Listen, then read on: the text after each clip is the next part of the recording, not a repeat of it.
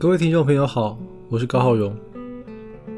前一集的节目，我们谈了很多书，也谈了一些重大的概念。那今天呢，我想跟大家从不同的角度，同样来谈一些心理剖析。那今天我们的主题呢，就围绕着一部电影展开。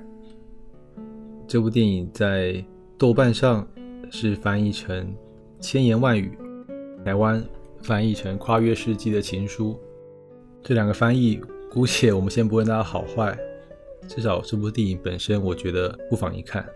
谈这部电影之前呢，我想讲一个故事。这件事呢，就联系到为什么我要谈这部电影。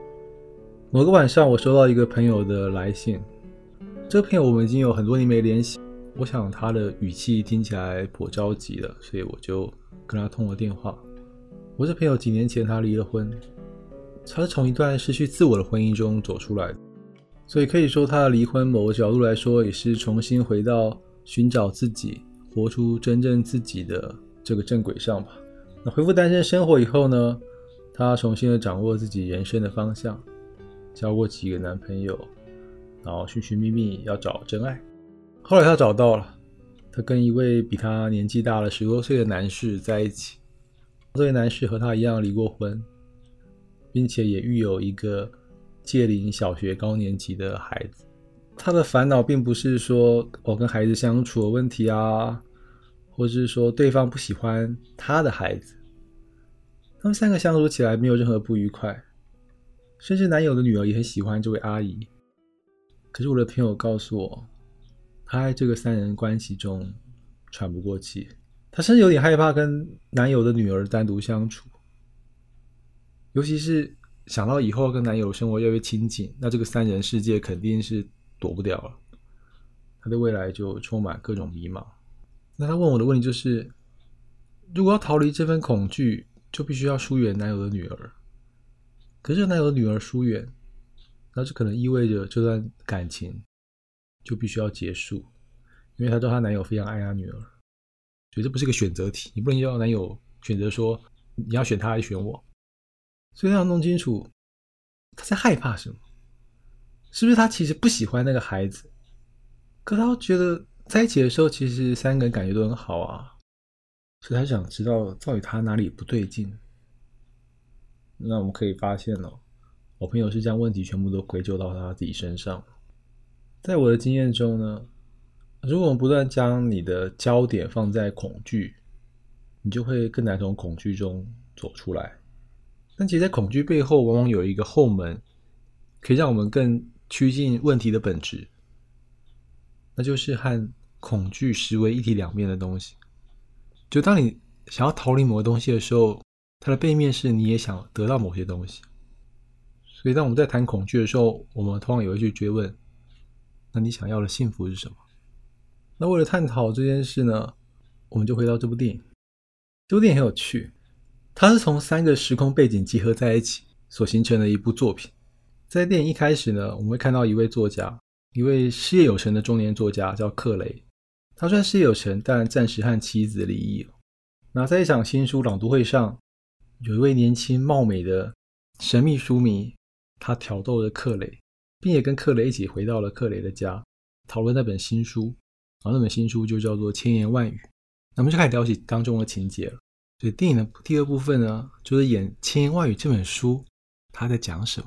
这本书呢，它是描绘一个年轻不得志，就跟克雷看起来完全不一样的一个作家，叫罗伊。罗伊和他的新婚妻子朵拉到巴黎度蜜月。那偶然间呢，朵拉为罗伊买了一个很旧的公事包。那种可能几十年历史的老公式包。回到纽约以后，罗伊的写作生涯没有太大进展。他在一个出版社当助理员，但基本上没有什么出版的机会。有一天，他一个人在家写一写，没什么灵感。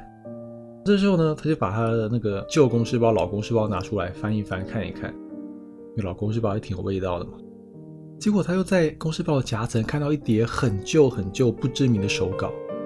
手稿上面写着是一篇非常动人的爱情故事。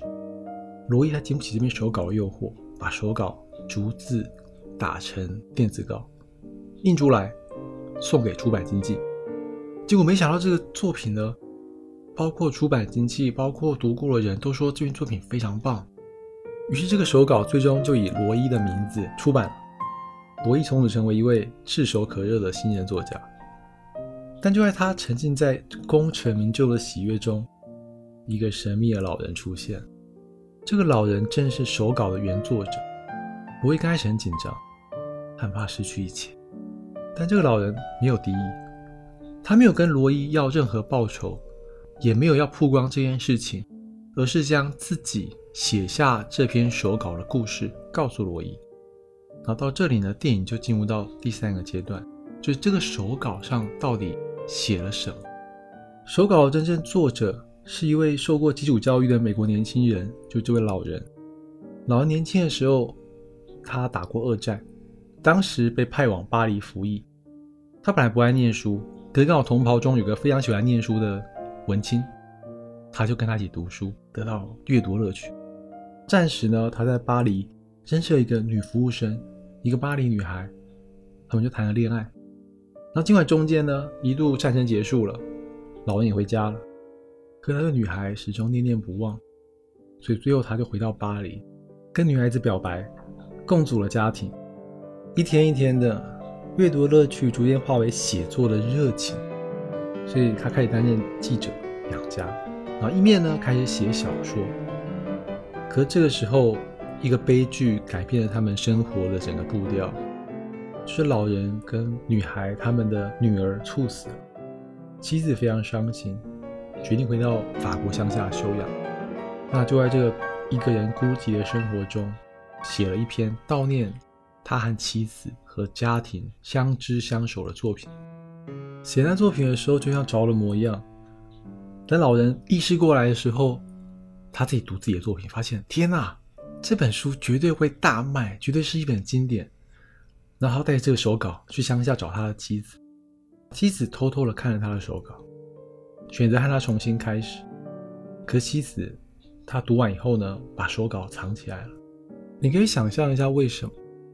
也许是谈了太多的回忆，也许手稿中写到关于他女儿的故事，也许很动人，但动的另一部分，可能它也引起了我们很多想要遗忘的悲伤，不想再看的过去。所以当老人他找不到这篇手稿时候，他很生气，他跟妻子要那个手稿。争吵的过程中，老人情绪失控，他对妻子咆哮。其实咆哮也是一种压力的展现，因为在。女儿过世以后呢，妻子其实很长一段时间是可以说身心都处于一个失调、瘫痪的状态，完全是靠他在照顾整个家庭。这一次这个作品很明显的被藏匿，那终于他对妻子一直没有抒发出来的一些压力，就这个时候爆发出来，他对妻子咆哮：“失去女儿的不只有你。”这句话就让两个人彻底的分手。老人离开了法国，回到美国。可是之后，他再也写不出这么好的作品。回到美国的老人，他过的是非常非常平凡的生活，从此断了他的作家梦。罗伊听完老人的故事，他内心非常非常不安。其实他在把这个手稿打成电子档印出来，到最后出版这过程中，他一直都是不安的，因为他知道这东西不是他写的。也许有一天，某个人看到。会把这件事揭露出来，所以在他心灵的另外一面，他也渴望有人揭露这件事情。幸福和恐惧，还有这么交杂在一起，渴望恐惧能够有一个人跳出来把它终结，这样的一种期待也交杂在一起。那就像我前面说的，恐惧和幸福往往是一体两面的。罗伊他在抗争的，他内在冲突的。是一种价值观的冲突，这个价值观指向着幸福跟毁灭，快乐和痛苦，而这样的价值观、这样的恐惧跟幸福，它其实并不必然是来自于现实中某种真实的压力、真实的现象，不像今天一个棍子打在你身上，你真痛。这种内在的恐惧、毁灭、痛苦。它其实根源于我们的想象力。那从哲学的角度来说，中世纪的哲学家呢，他把人的认识能力分成两个部分，一个是内感官，一个是外感官。那内感官有四个功能，就是有综合的能力、想象的能力、记忆的能力跟趋利避害的能力。那外感官就是我们的视听嗅味触。那这些材料会成为内感官处理的材料。所以幸福跟恐惧呢，它其实来自于内感官的作用，两者密不可分。这种内在感呢，它又和想象力有很大的关系。譬如说，金钱对某些人来说可以带来幸福感，可对某些人没有任何作用。那恐惧也是一样，因为人的想象力呢，是我们对单一的事物或感觉有了专属于我们自己的内在感受。所以，这种幸福或恐惧的感受，可以随着我们心灵的想象力无限的放大或缩小。譬如一位单身的女孩子在暗巷行走。可能任何一个黑影，其实黑影可能只是猫，或是某个东西，那都可能让她想象成背后跟着一位可能身穿大衣、怀中揣着一把利刃，随时打算将他按倒在地上的暴徒。那如果是一个刚看过恐怖电影的孩子，那他可能会把影子想象成刚刚电影里面的鬼怪或是幽灵之类的物体。从这个心灵的想象力的特征呢，我们去看一开始我提到的。我朋友的故事，他在害怕什么？我们去看 Roy，他面对幸福跟恐惧。我们可以说，有时候我们无法从一段失败的感情中恢复过来。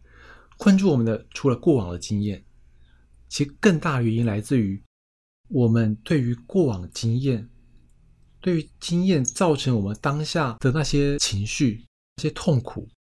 当我们面对了新的情况，譬如说你认识了一个新的对象。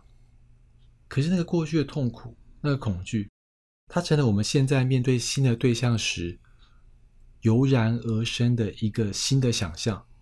譬如说，这些对象，他完全跟你上一任不是同样类型，可你还是不时的有一种想象，这种想象导向的恐惧，就是他可能会做出不利你的事情。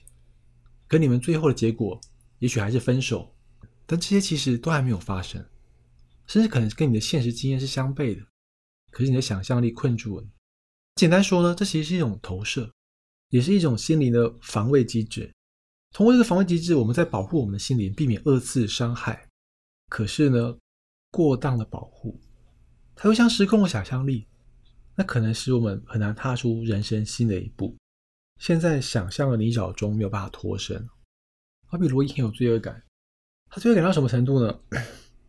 他向妻子。向经纪人吐露实情，告诉他们说这书不是我写的。那他们都对 Roy 非常失望，但他们也希望 Roy 可以保守这个秘密，继续过他的日子。可是他没有办法走出来。他带着钱去找老人，希望得到他的谅解。他说他愿意把所有版税都给他，愿意公布这个事实，只要老人愿意原谅他。老人告诉 Roy，我们人生中会做许多选择。可最难的是带着这些选择活下去。瑞就很痛苦了，问老人说：“如果你什么都不要，你为什么要告诉我事实呢？你事实让他很难受，让他良心不安。”这时老人就说了：“生命的喜悦和苦乐使这些文字降生，就是正是那些生命中的快乐跟痛苦，他和妻子在一起的那些幸福，跟最后丧失。”女儿的痛苦，写出了这样美好、经典、动人的文字。你拿走了文字，那你就要承担当中的快乐，可也要承担当中的痛苦。所以你说，到底是谁捆绑了 Roy 的心，打击了他的命运呢？是老人吗？老人作品，还是道德感，还是想象力？老人的话让 Roy 从自己的天真中惊醒。表面上他好像道德感非常的强，良心不安，然后不计代价的想要跟老人忏悔，但实际上呢，Roy 他不愿意承担生命的痛苦，包括他自己的痛苦，所以他就把这个痛苦带给身边每一个人，跟每个人求告解、求安慰，而不是将这些痛苦内化。有的时候，这些求告解、求安慰。它其实是一种强大的依赖的表现，因为我们要知道，生命中本来就有许多不可承受的秘密，可能我们生活的历程中都会遭遇一些自己又难以原谅自己的错误。但有时候我们只能把这些事情藏在我们的心里面，因为生命它不是小说啊，你不能重来，你不能重新写这些东西。所以这里我们就去反思，什么是诚实？听众朋友思考一下，什么是诚实？那每当我们在思考什么是诚实的时候，我们忽略更重要的事情，就是我们为什么要诚实？譬如在咨咨询师的基本守则里。诚实是咨询师的责任，你可以说是一种义务吧。但这个诚实是建立在一个原则之上，就是不伤害。一个会造成伤害的诚实，它可能就违背了诚实它所要带来最重要的效益。所以诚实为什么难？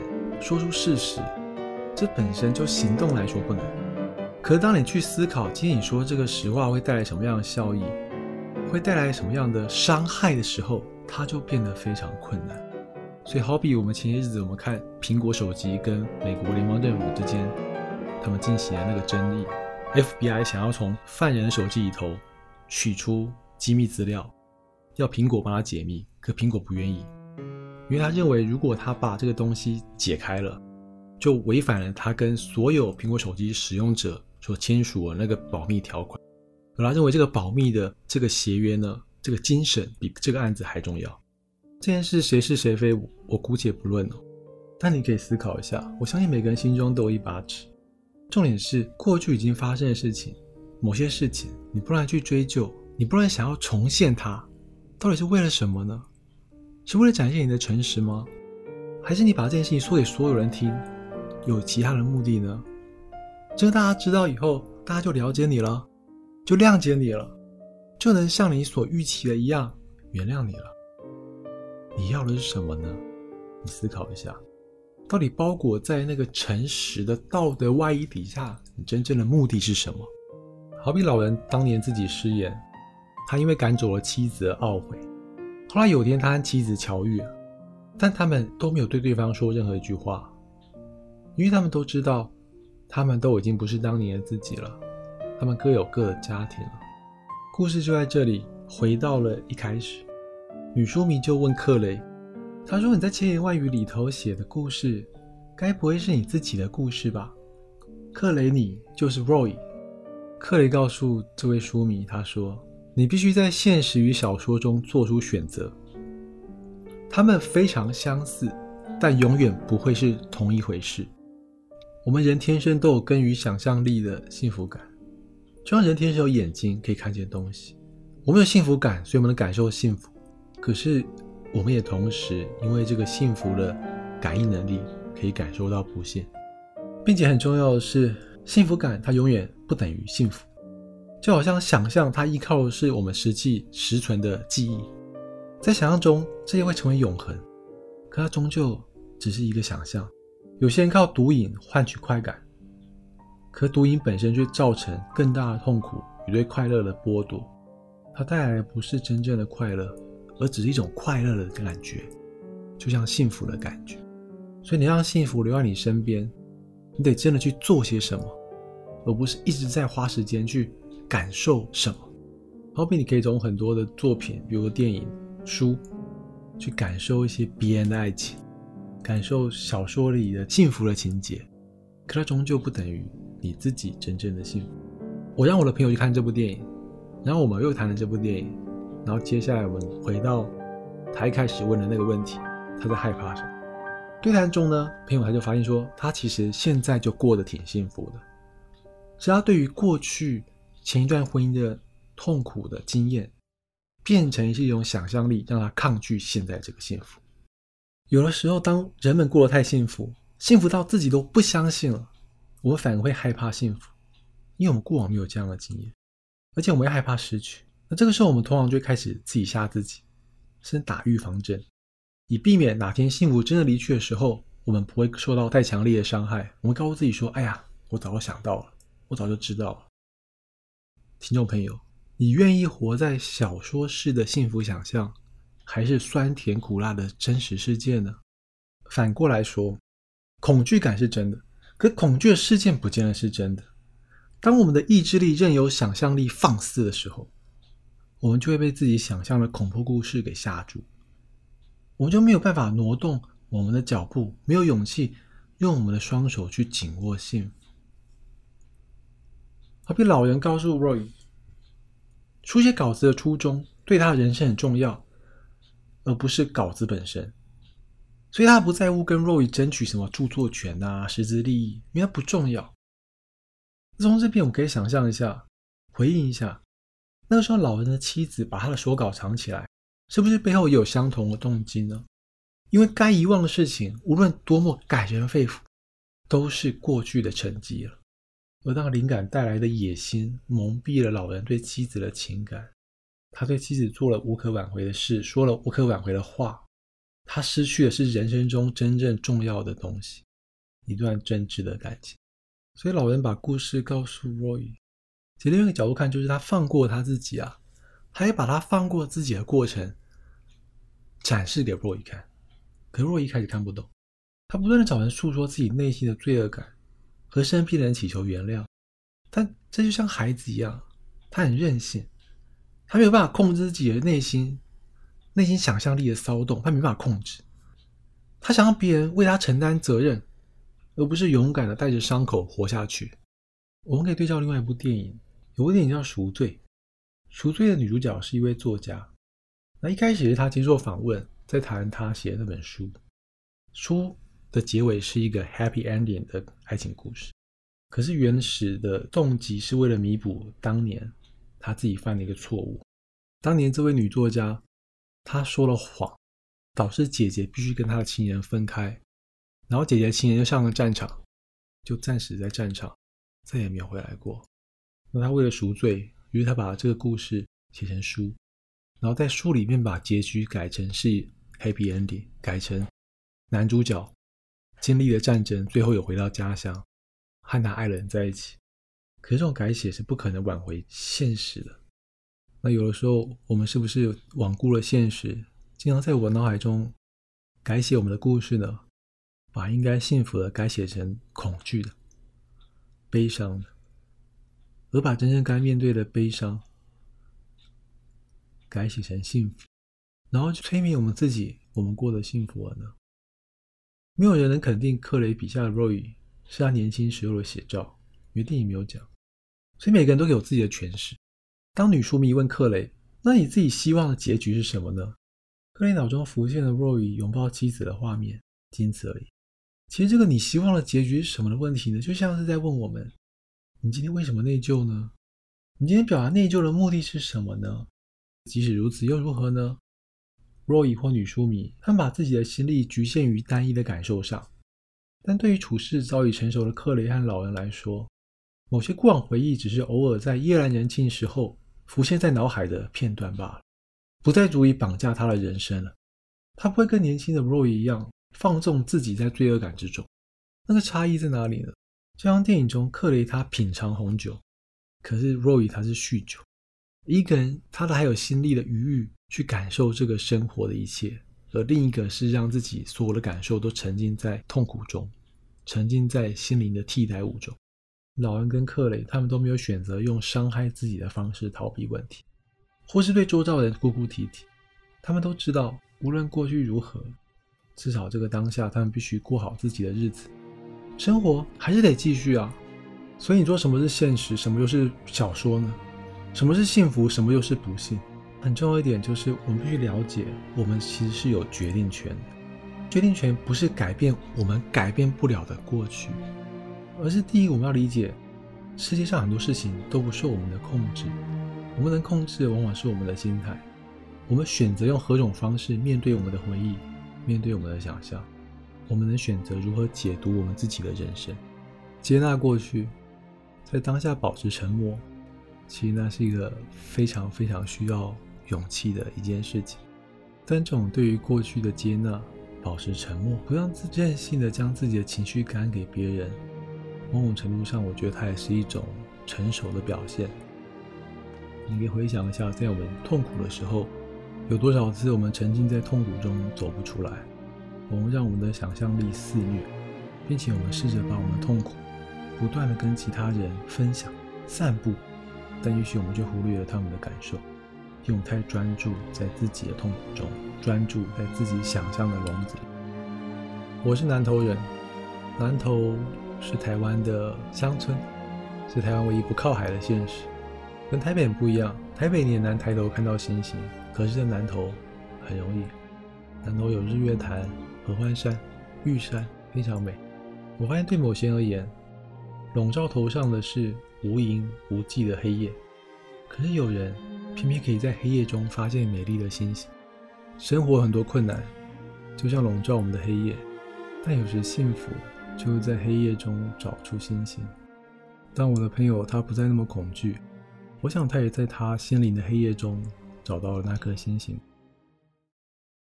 最后，我再分享一个故事：森林里头有一头小熊，小熊受了伤，很痛。然后每次当他的伤快要愈合的时候，他就遇到一些朋友，譬如今天可能遇到一头小鹿。他就会把伤口亮给他看，你看，你看，小鹿，你看，我这边受伤了。隔天可能遇到一头小狮子，他又现出来说：“小狮子，你看，你看，我这边受伤了。”而当他每次把他伤口现出来、翻开的时候，那些快要愈合好的结痂就又撕裂了，它就会再痛一次。你说，这样的小熊，它的伤什么时候才会真正愈合呢？亲爱的听众朋友，我是高浩荣。今天节目就进行到这里，有兴趣不妨去看看我今天介绍的这部电影，思考一下那些你无法忘怀、你总是挂在嘴边的伤痛，思考一下沉默的力量，思考一下我们是不是在痛苦中对自己太过了任性放肆，而忽略了当下的现实，以及当下我们这些情绪的泛滥。是不是影响了现实中与他人的关系？最重要的是，我们这样做到底是帮助自己走出去，还是让自己停滞不前呢？希望你也能在你身处的黑夜中找到那颗星星。下次见喽，拜拜。